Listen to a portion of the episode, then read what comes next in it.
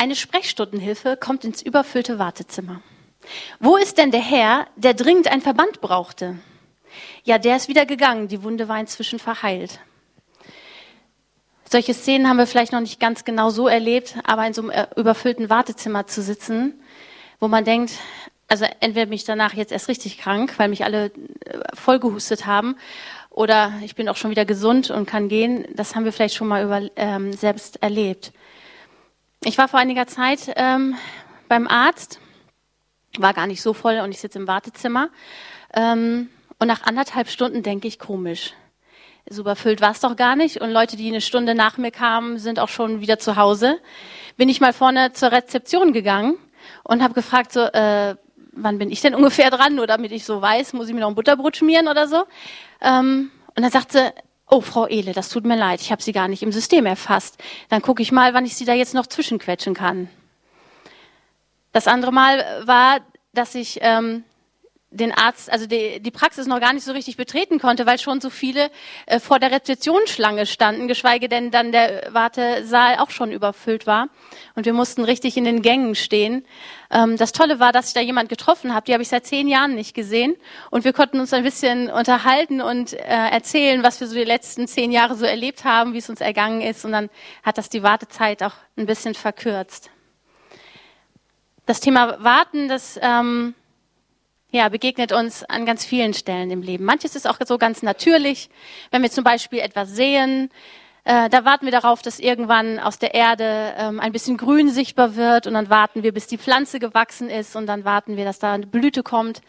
Ähm, seitdem ich in Lilienthal wohne, habe ich einen Balkon. Da genieße ich das ganz neu, dass etwas sprießt. Ähm, und dann ist es richtig schön, jeden Tag immer zu gucken, wie das gedeiht, was ich da so in die Erde gepflanzt habe. Da warte ich auch. Aber das ist ein bisschen anders, als wenn ich im Wartezimmer sitze und denke, die ziehen alle so an mir vorbei und äh, ich komme irgendwie gar nicht dran. Die, die schon schwanger waren und Kinder haben, kennen das Warten äh, auf das Baby, die neun Monate. Man sieht da was wachsen und man ist schon gespannt und man weiß, diese neun Monate, die sind auch wichtig. Und dann will man das nicht unbedingt verkürzen, sondern man weiß, ähm, die Frucht, die da wächst, die muss auch reifen und erst wenn sie soweit ist, kann sie kommen. Wartezeiten in unserem Leben können uns manchmal äh, ja ganz schön zusetzen, unsere Geduld hart auf die Probe stellen und sind auch manchmal mit ganz existenziellen Fragen auch verbunden. Und wenn wir Christ sind und wissen, dass Gott mit uns ist, wie wir auch letzten Sonntag noch mal ganz neu gehört haben, dann besprechen wir Dinge ja auch mit ihm. Aber vielleicht gibt es den einen oder anderen heute Morgen hier, der auch den Eindruck hat, manchmal sitze ich bei Gott im Wartezimmer. Und da ziehen Leute an mir vorbei, die sammeln so ihre Gebetssachen, äh, Erhörungen so ein und ich sitze hier noch und warte. Manchmal kommt jemand dazu und wir warten irgendwie mit, äh, wir warten zusammen und trotzdem ist das gar nicht so leicht auszuhalten. Gibt es hier jemanden, der weiß, von was ich spreche? Einige nicken, schön. Und deswegen soll das Predigtthema für heute auch heißen, bei Gott im Wartezimmer. Ich bin vor einiger Zeit ähm, in meiner Bibellese über den Propheten Habakkuk gestolpert.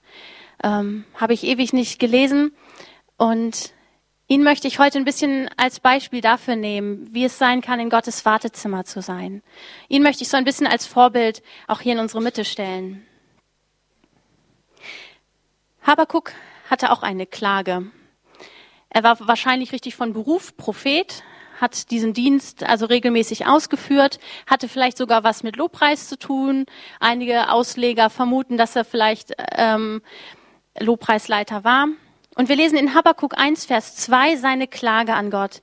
Wie lange her soll ich um Hilfe schreien, ohne dass du mich hörst? Hat jemand diesen Satz auch schon mal gebetet? Herr, wie lange? Mir tut schon der Hals weh. Wie lange muss ich denn noch schreien? Habakuk lebte so um die 600 Jahre vor Christus. Er gehörte zum Stamm Juda, war dort Prophet.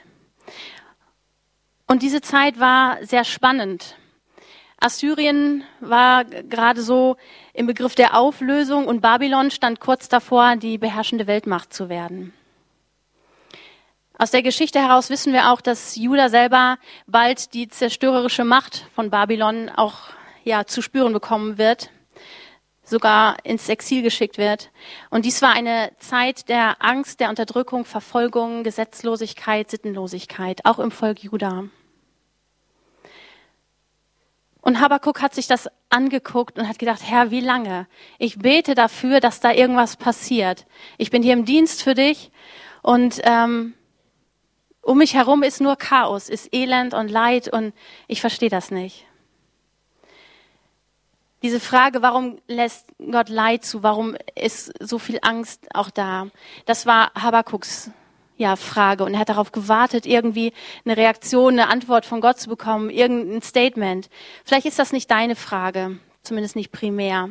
Vielleicht kennst du die Frage, warum, o oh Herr, habe ich noch keinen neuen Job? Du hast doch gesagt, dass du mein Versorger bist. Vielleicht hast du schon mal gebetet, wie lange muss ich diese Krankheit noch erdulden, Gott? Ich weiß doch, dass du auch heute noch heilst und ich glaube dir. Wieso gibt es so viel Zank und Streit in unserer Ehe? Wieso hilfst du uns nicht, miteinander besser klarzukommen? Oder ihr habt für eure Kinder gebetet und Gott ja um Hilfe angeschrien. Die Probleme mit unseren Kindern wachsen uns über den Kopf, Gott. Wann kommst du mit deiner Hilfe? Wann wird sich mein Mann, meine Frau endlich bekehren? Ich bete schon so lange dafür, dass er oder sie dich als Retter annimmt. Wieso bin ich immer noch Single, wenn doch dein Wort sagt, dass es nicht gut ist, dass der Mensch allein ist?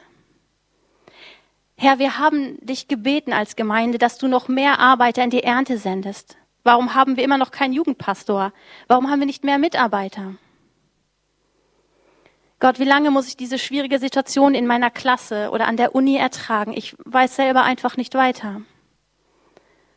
Oder vielleicht auch, warum gibt es so viel Leid und Terror auf der Welt? Wie soll ich dir vertrauen, dass du ein guter Gott bist? Das sind so Beispiele aus dem Leben, wo wir Gott wirklich vielleicht über einen langen Zeitraum anschreien und anflehen und sagen, Gott, warum? Wie lange? Kannst du mir irgendwas dazu sagen? Damit stehen wir nicht allein, auch nicht mit Habakuk zusammen allein, sondern da gibt es ganz viele Beispiele auch in der Bibel, die ihr sicherlich auch schon gelesen habt. Ein großes Beispiel ist natürlich Hiob. Die Psalmen sind voll davon, von diesen Schreien. Zum Beispiel Psalm 13, 2 bis 3. Wie lange, o oh Herr, willst du mich ganz vergessen? Wie lange verbirgst du dein Angesicht vor mir? Wie lange soll ich Sorgen hegen in meiner Seele, Kummer in meinem Herzen tragen, Tag für Tag? Und auch Jeremia formuliert es in äh, Kapitel 14, Vers 9. Warum willst du sein wie ein erschrockener Mann, wie ein Kriegsheld, der nicht retten kann? Du bist doch in unserer Mitte, o oh Herr, und wir tragen deinen Namen. Verlass uns nicht. Falls ich in dir jetzt die Hoffnung geweckt habe, dass ich da jetzt eine Antwort drauf habe, warum die Dinge so sind oder wie lange sie noch dauern, dann zerstöre ich sie an dieser Stelle schon mal gleich. Das ist nicht das Ziel meiner Predigt, dass du hier rausgehst und weißt, aha, okay, fünf Wochen und vier Tage noch. Oder ähm, dass du eine Antwort darauf hast, warum gibt es Leid auf der Welt. Damit kannst du dich von dieser Hoffnung schon mal verabschieden und du kannst vielleicht offen sein für das, was mir auf dem Herzen liegt. Und wo ich glaube, dass Gott das auf dem Herzen liegt für uns, nämlich wie sind wir da in diesem Wartezimmer? Welche Haltung haben wir? Habakuk hatte eine ganz bestimmte Haltung dazu. Wir lesen das äh, in Kapitel 2, Vers 1. Ich will meinen Posten auf dem Wachturm einnehmen und Ausschau halten. Dort will ich abwarten, was der Herr zu mir sagt und wie er auf meine Klage antwortet. Habakuk ist also nicht bei der Klage geblieben oder hat sie noch ein bisschen detailliert ausgebaut, und daraus so ein Singsang gemacht und immer noch mehr, Herr, wie lange? Und du weißt doch, und mir tut der Hals weh und warum kommst du nicht? Sondern er hat gesagt, okay, jetzt möchte ich ganz konkret von Gott was wissen und ich zeige ihm, dass ich zuhöre, dass ich bereit bin. Wächter oder Wachturm, dieses Bild, das taucht öfter im prophetischen Dienst auch auf und ähm, ja zeigt eine ganz große Erwartungshaltung, ähm, geduldiges Warten, Ausharren. Vielleicht kennt jemand den Wächterruf, anhaltendes Gebet für Jerusalem, für Israel. Ich habe ein Bild, glaube ich, mitgebracht. Können wir das einmal sehen? Ja. Da sehen wir so einen Wachturm, eingebettet in die Stadtmauer. Und ähm, das Gute an diesen Wachtürmen war, dort standen wirklich Posten, die konnten die ganze Ebene da überblicken und schon sehen, wer morgen zum Frühstück kommt. Nee, kommt dann Feind. Oder kommt ein Botschafter mit einer Nachricht vielleicht. Und diese Wachtürme, die gab es nicht nur um die Stadtmauer, also innerhalb der Stadtmauer rund um die Stadt, sondern solche Wachtürme wurden zum Beispiel auch in Weinbergen aufgebaut, wo Wächter standen und ja die, die Früchte, äh, die Ernte bewacht haben und geguckt haben, äh, ob da alles in Ordnung ist und da nicht Feinde die, die Früchte einsammeln und ähm, das Volk bestehlen. Ich weiß nicht, wie wir uns das vorstellen müssen, ob Habakuk sich da jetzt so ein Körbchen mit Weintrauben und Wein und Fladenbrot gemacht hat und sich da auf den Wachturm zu den anderen Wächtern gesetzt hat oder ob es doch eher bildhaft war. Aber ich möchte das heute Morgen nehmen als eine besondere Zeit in Gottes Gegenwart. Und da ist meine erste Frage an dich. Bist du aus dieser Klage, mit dieser Frage in deinem Herzen schon mal auf den Wachturm gegangen? Hast du gesagt, okay Gott, das Anliegen habe ich und ich habe dir das schon so oft vor die Füße geworfen. Und heute bin ich hier und ich möchte und ich muss was von dir hören. Wie hast du Gott schon mal gezeigt, dass du bereit bist, auch zu hören, was er dazu zu sagen hast? Oder war dein Anliegen eher einfach nur, dass Gott zuhört, was du so zu sagen hast? Ist bei dir so eine Wachturmzeit vielleicht nötig? Ich habe noch ein paar andere Beispiele aus der Bibel mitgebracht, wo es ähm, auch darum geht, dass jemand still wird und in diese Erwartungshaltung kommt, aus dieser Klage herauskommt in die Erwartungshaltung. Klageliga 3, 25 bis 26. Der Herr ist gütig gegen die, welche auf ihn hoffen, gegen die Seele, die nach ihm sucht. Gut ist es, schweigend zu warten auf die Rettung des Herrn. Und aus Psalm 37, Vers 7, warte still und geduldig darauf, dass der Herr eingreift. Aber das ist gar nicht so einfach. Oft ist ja, ähm, ja unser Anliegen, das, das macht ja was mit uns. Und da wirklich ruhig und still zu werden, geduldig zu sein, das ist schon ein großer Schritt. Den müssen wir aber nicht alleine gehen. Wir leben der Zeit des Neuen Testamentes und wir wissen, dass wir da einen Helfer haben, den Heiligen Geist. In Römer 8, 25, Vers 25 bis 26 lesen wir, aber wenn wir auf etwas hoffen, das wir noch nicht sehen, müssen wir mit Geduld und mit Zuversicht darauf warten. Der Heilige Geist hilft uns in unserer Schwäche, denn wir wissen ja nicht einmal, worum oder wie wir beten sollen. Und aus Hebräer 10, Vers 35 bis 36, so werft nun eure Zuversicht nicht weg, die eine große Belohnung hat, denn standhaftes Ausharren tut euch Not, damit ihr, nachdem ihr den Willen Gottes getan habt, die Verheißung erlangt. Habakuk ist also auf diesem Wachturm und sagt, ich will zuhören, was Gott mir dazu zu sagen hat. Und Gott kommt und antwortet. Gott hatte sich vorher auch schon mit Habakuk unterhalten und hatte ihm schon klar gemacht, ich sehe, was da um dich herum los ist. Ich sehe, was das Volk Juda macht. Und ich bin selbst erschrocken darüber. Auch wie die Babylonier ihre Macht ausüben. Aber er lässt sich darauf ein, dass Habakuk sagt, das ist mir noch nicht genug, dass wir darüber im Gespräch sind. Ich möchte mehr. In Habakuk 2, Vers 2 bis 3 lesen wir. Da sagt Gott zu Habakuk, was ich dir jetzt zeigen werde, sollst du säuberlich auf Tafeln schreiben, damit es jeder mühelos im Vorbeigehen lesen kann. Denn das, was du siehst, wird erst zu einer bestimmten Zeit eintreten. Aber du kannst dich darauf verlassen, dass es eintrifft, auch wenn es eine Weile auf sich warten lässt. Du kannst darauf zählen, denn es ist keine Täuschung. Gott lässt sich festnageln auf das, was er zeigen wird. Und er sagt nicht nur, hör gut zu, sondern er sagt, meißel das in steinerne Tafeln. Da konntest du das nicht so schnell wieder wegmachen, da wie eine WhatsApp-Nachricht oder irgendwie ein Zettelchen oder so. Und dann, mh, mm, wo war denn die Prophetie, die ich noch mal irgendwo hatte? Das war ein Riesending, wenn man da schreiben musste. Und Habakuk sollte gut zuhören, sollte das da reinmeißeln und dann sollte er das so aufstellen, dass das ganze Volk das sieht. Weil Gott das, was er sagt, auch tun möchte. Und auf Gott ist Verlass. Und manchmal, wenn es länger dauert, dann neigen wir dazu, als Menschen äh, zu sagen, okay, vielleicht habe ich Gott da ein bisschen falsch verstanden oder vielleicht hat er das ganz anders formuliert oder es war doch eher mein Gefühl. Aber Gott sagt, Habakuk, hör mir zu, schreib das auf und du kannst dich da draufstellen, auf diese Tafeln. Das ist keine Täuschung, das wird so kommen. Aber das wird auch noch ein bisschen dauern. Gott hat Habakuk noch nicht aus dieser Wartezeit entlassen und gesagt, okay, ich schicke jetzt hier mal eine Legion Engeln, die werden erstmal den Judäern sagen, wo es lang geht, dass die wieder hier äh, in Form kommen und äh, Gott die Ehre geben. Äh, und er hat auch nicht ähm, die anderen Nationen und Mächte einmal entmachtet, sondern er hat gesagt, ähm, da wird was passieren und das wird sogar noch schlimmer werden. Aber das Ende nachher wird gut. Und das musst du dir aufschreiben, damit du dich daran festhalten kannst. Bibelleser wissen, dass es noch mehr Geschichten in der Bibel gibt, wo Gott Dinge auch schon ankündigt und dann ist immer noch Wartezeit. Wir kommen da irgendwie aus dieser Nummer nicht so ganz raus. Da gibt es zum Beispiel Noah.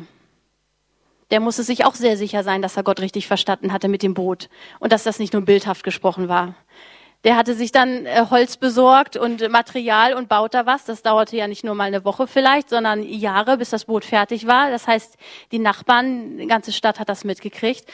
Und Noah musste immer sagen, na ja, Gott hat mir gesagt, ich soll ein Boot bauen. Und ähm, irgendwann war es dann soweit.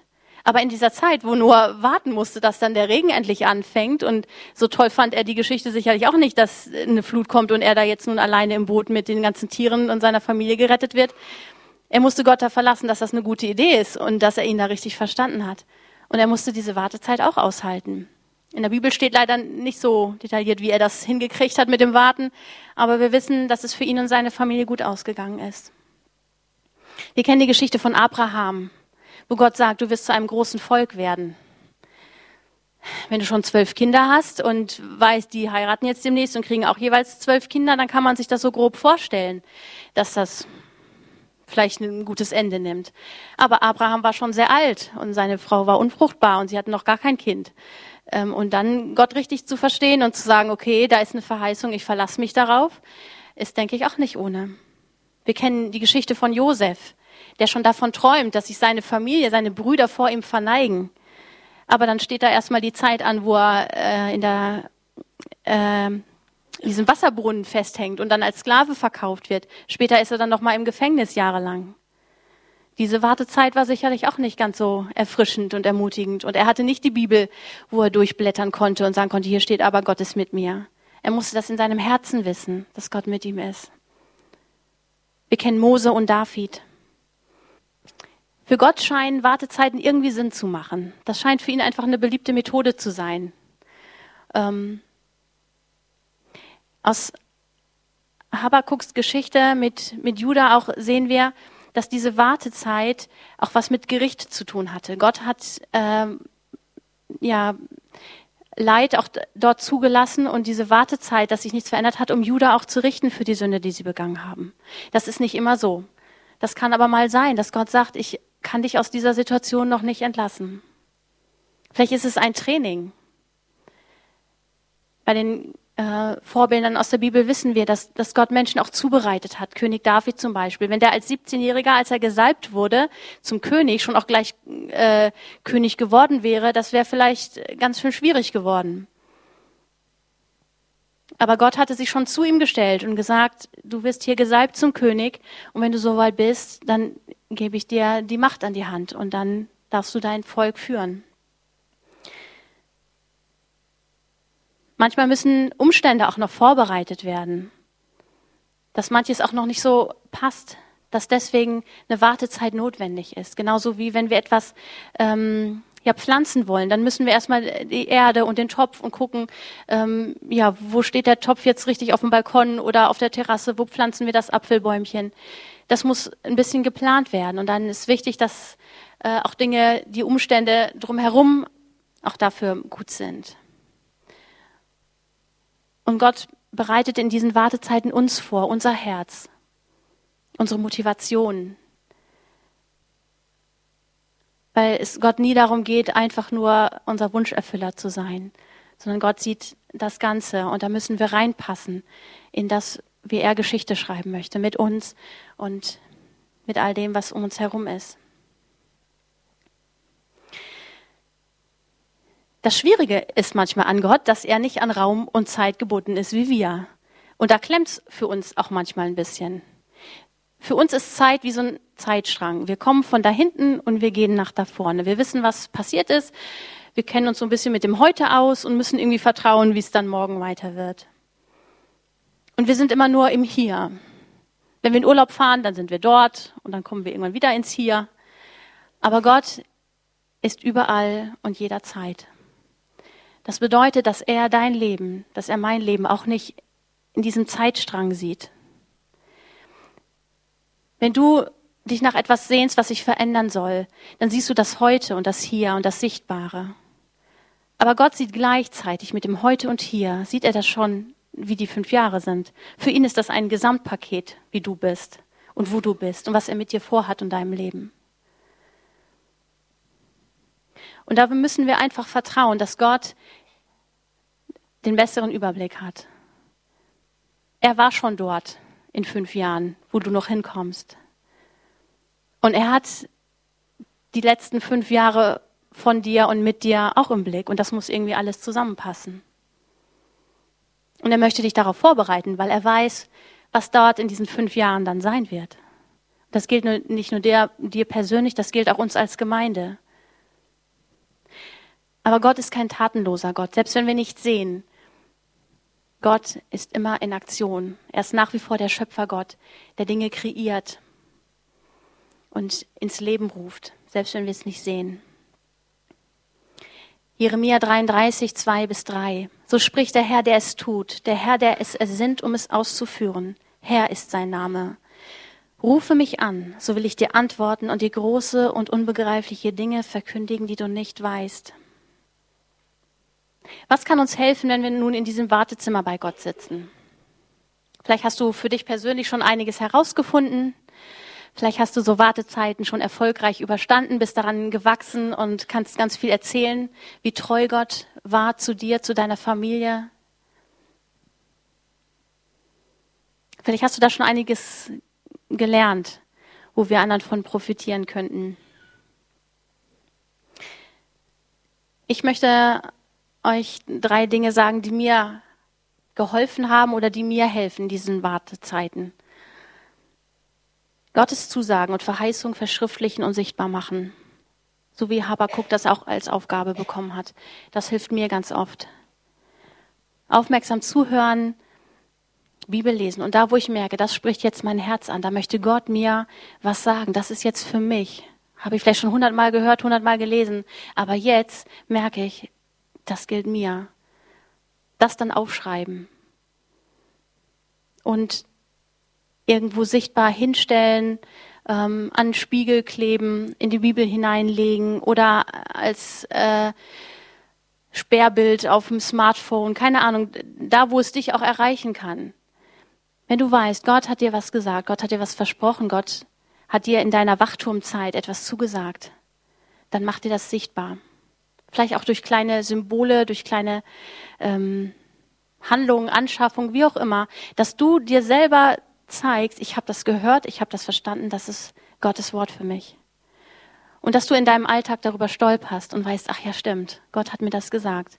Ich bin noch in der Wartezeit, ich sitze noch im Wartezimmer. Vielleicht ziehen da auch Leute an mir vorbei. Ähm, die sammeln vorher die Sache ein für sich.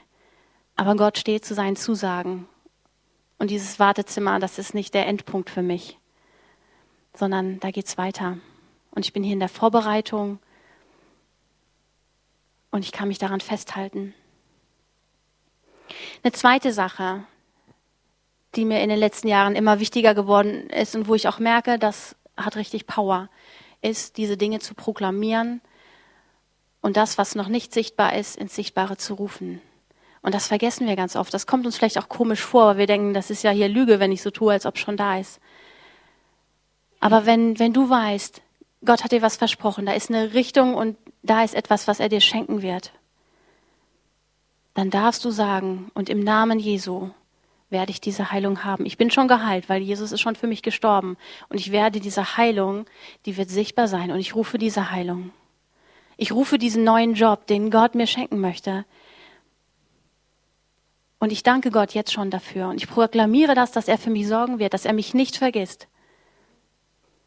Ich proklamiere, dass ich nicht einsam oder alleine bin. Ich weiß, Gott ist mit mir und er hat einen guten Plan für mein Leben.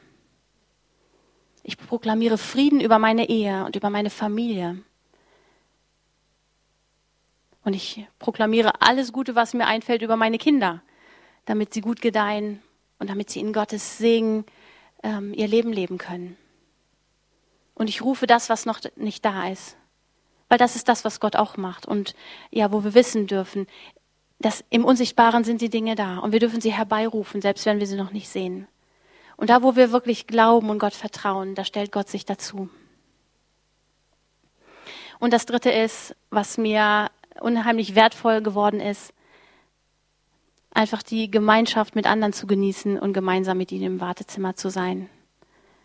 Das kann für dich dein Mann, deine Frau sein, beste Freundin, dein Freund, deine Familie, deine Kleingruppe, der Gebetskreis, der Gottesdienst hier in der Gemeinde. Einfach zu wissen, wir sind damit nicht alleine. Und das zu nutzen, zu sagen, im Moment fällt es mir wirklich schwer, hier Gott zu vertrauen und zu warten.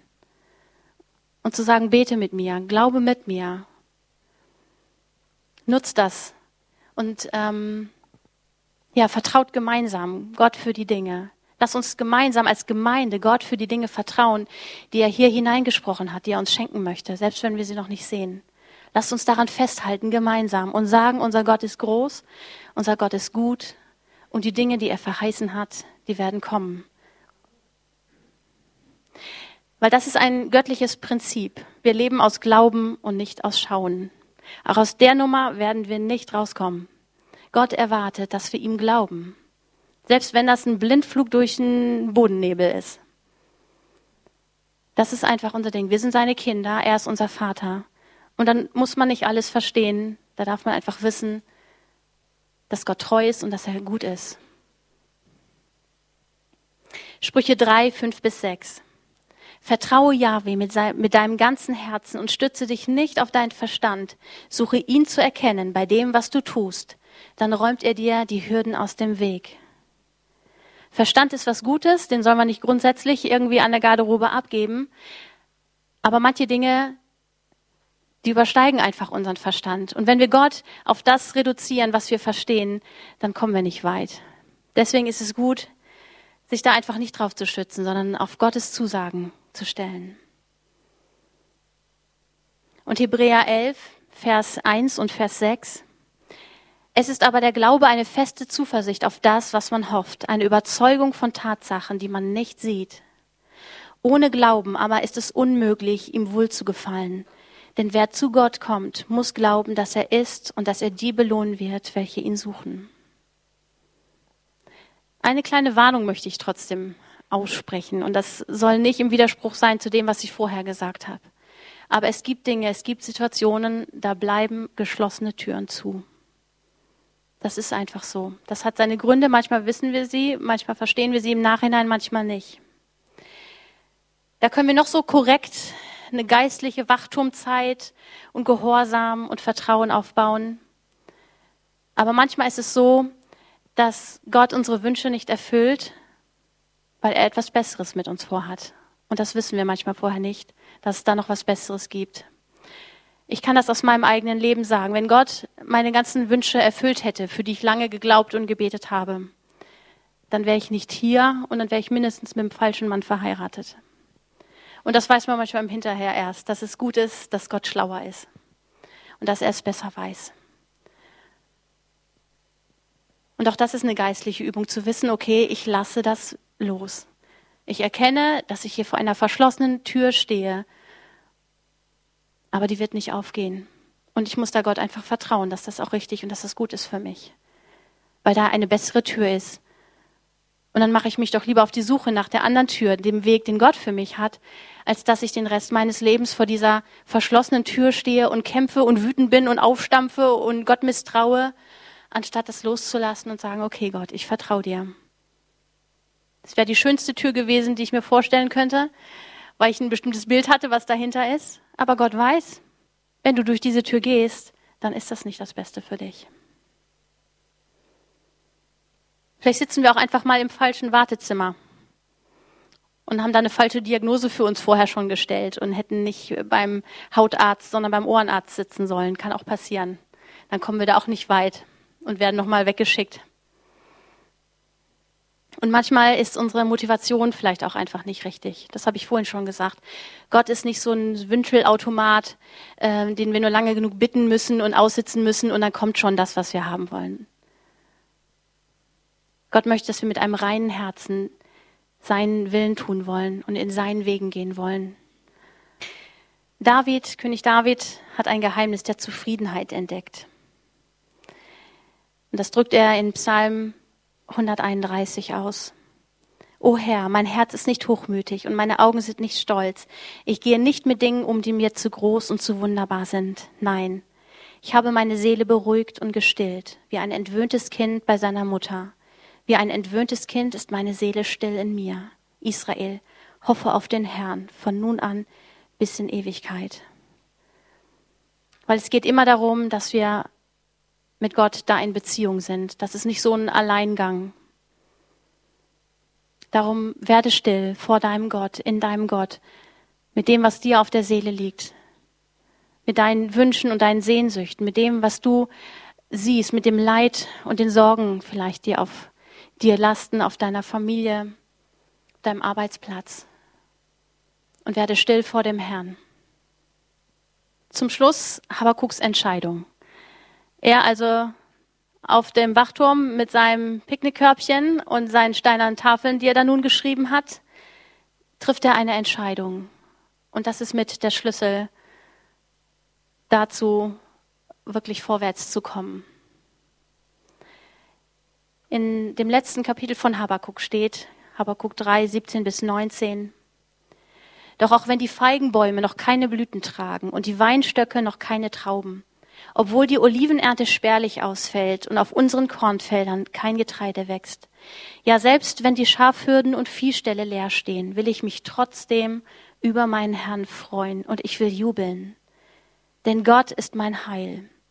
Der Herr, der Allmächtige, ist meine Kraft. Mit ihm kann ich so sicher wie eine Gazelle über die Felsen springen und wohlbehalten die Berge überqueren. Habakuk hat erst noch dieses oder nur dieses Bild, was Gott ihm gezeigt hat. Und das muss auch ziemlich fürchterlich und schrecklich sein, was Gott ihm da alles offenbart. Da steht nämlich, äh, Habakuk sagt, mir zittern und schlottern die Knie, Gott, was da alles kommt. Und das gute Ende ist noch nicht sichtbar. Aber Habakuk entscheidet sich, ich will mich freuen, ich will mich jubeln, Gott ist mein Heil. Und das ist meine Einladung an dich heute Morgen. Entscheide dich, von der Anklage wegzukommen. Nutze die Sommerzeit für eine Wachturmzeit. Organisiere das in irgendeiner Form für eine Stunde, für zwei Stunden, für einen Vormittag oder einen ganzen Tag, wie auch immer dir das möglich ist, ähm, oder auch für euch als Familie. Nutzt die Zeit, um zu sagen, Gott, hier bin ich. Das ist meine Sorge, das ist meine Anfrage, das ist auch meine Klage. Hier bin ich. Sprich du zu mir und offenbar du mir das, wie du das siehst und was du vorhast. Lass dich notfalls auch korrigieren, wenn du vor der falschen Tür wartest oder im falschen Wartezimmer sitzt. Und entscheide dich noch im Wartezimmer zu Anbetung und zu Dienst, zu Beziehung mit Gott. Geh da nicht raus und warte woanders, sondern bleib an ihm dran und sag, Gott ist meine Kraft, Gott ist mein Heil. Denn wir wissen in Epheser 3, Vers 20, Gott aber kann viel mehr tun, als wir jemals von ihm erbitten oder uns auch nur vorstellen können. So groß ist die Kraft, die in uns wirkt. Amen. Ich möchte, dass wir uns kurz Zeit nehmen, um das ein bisschen sacken zu lassen, vielleicht auch eine innere Entscheidung zu treffen. Ich habe ein Lied mitgebracht, das hören wir gleich von CD, was dieses Thema sehr schön aufnimmt.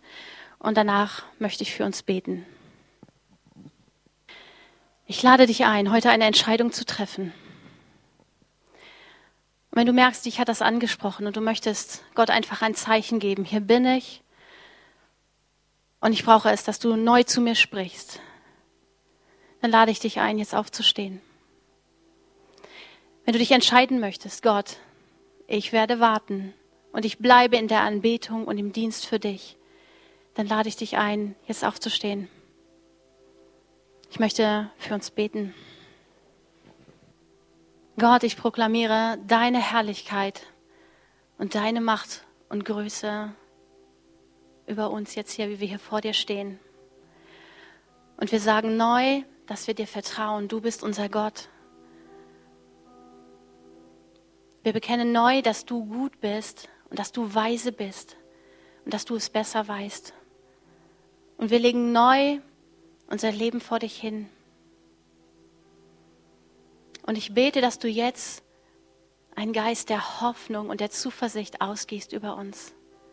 Zu wissen, dass du die Dinge, die du uns verheißen hast im persönlichen, aber auch als Gemeinde, dass du diese Verheißung erfüllen wirst.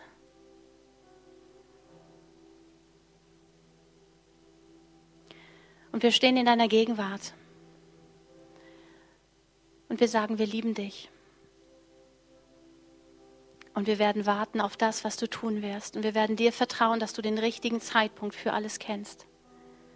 Wir vertrauen dir, dass du weißt, wie die Umstände sein sollen, dass du uns trainierst für die Dinge, die du vorhast.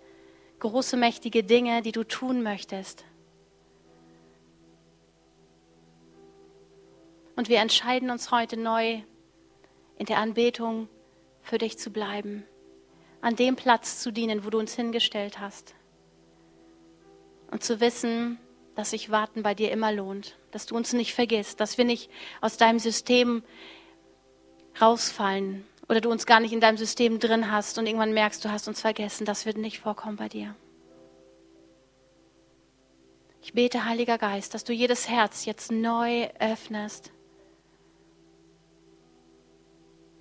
dass du jetzt kommst und dass du Bilder schenkst, Visionen schenkst, das, was du tun möchtest.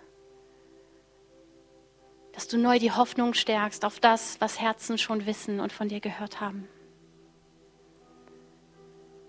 Und ich spreche Offenbarung aus und ich spreche und rufe einen Durchbruch aus, dass Dinge sich wandeln und dass Dinge in der unsichtbaren Welt sich fügen müssen und ich sage im Namen Jesu, dass Hindernisse weichen müssen, die uns von dem abhalten, was du Gott tun möchtest. Und ich sage im Namen Jesu, dass jeder Zweifel an deiner Größe und an deiner Güte und an deiner Liebe jetzt weichen muss. Und ich rufe Heilung aus über die Herzen, die darüber krank geworden sind, zu warten. Dass du kommst und dass du Wunden verbindest, Gott und dass du neu deine Liebe und deine Fürsorge offenbarst bei jedem, der sie auf dem Weg verloren hat. Und ich proklamiere eine gute Zukunft für diese Gemeinde.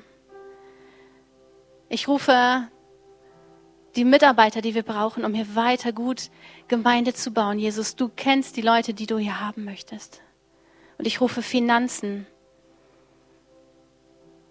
Ich rufe neue Ideen wie du hier in Lilienthal dein Reich bauen möchtest, Vater. Und wir wollen da mit dir sein.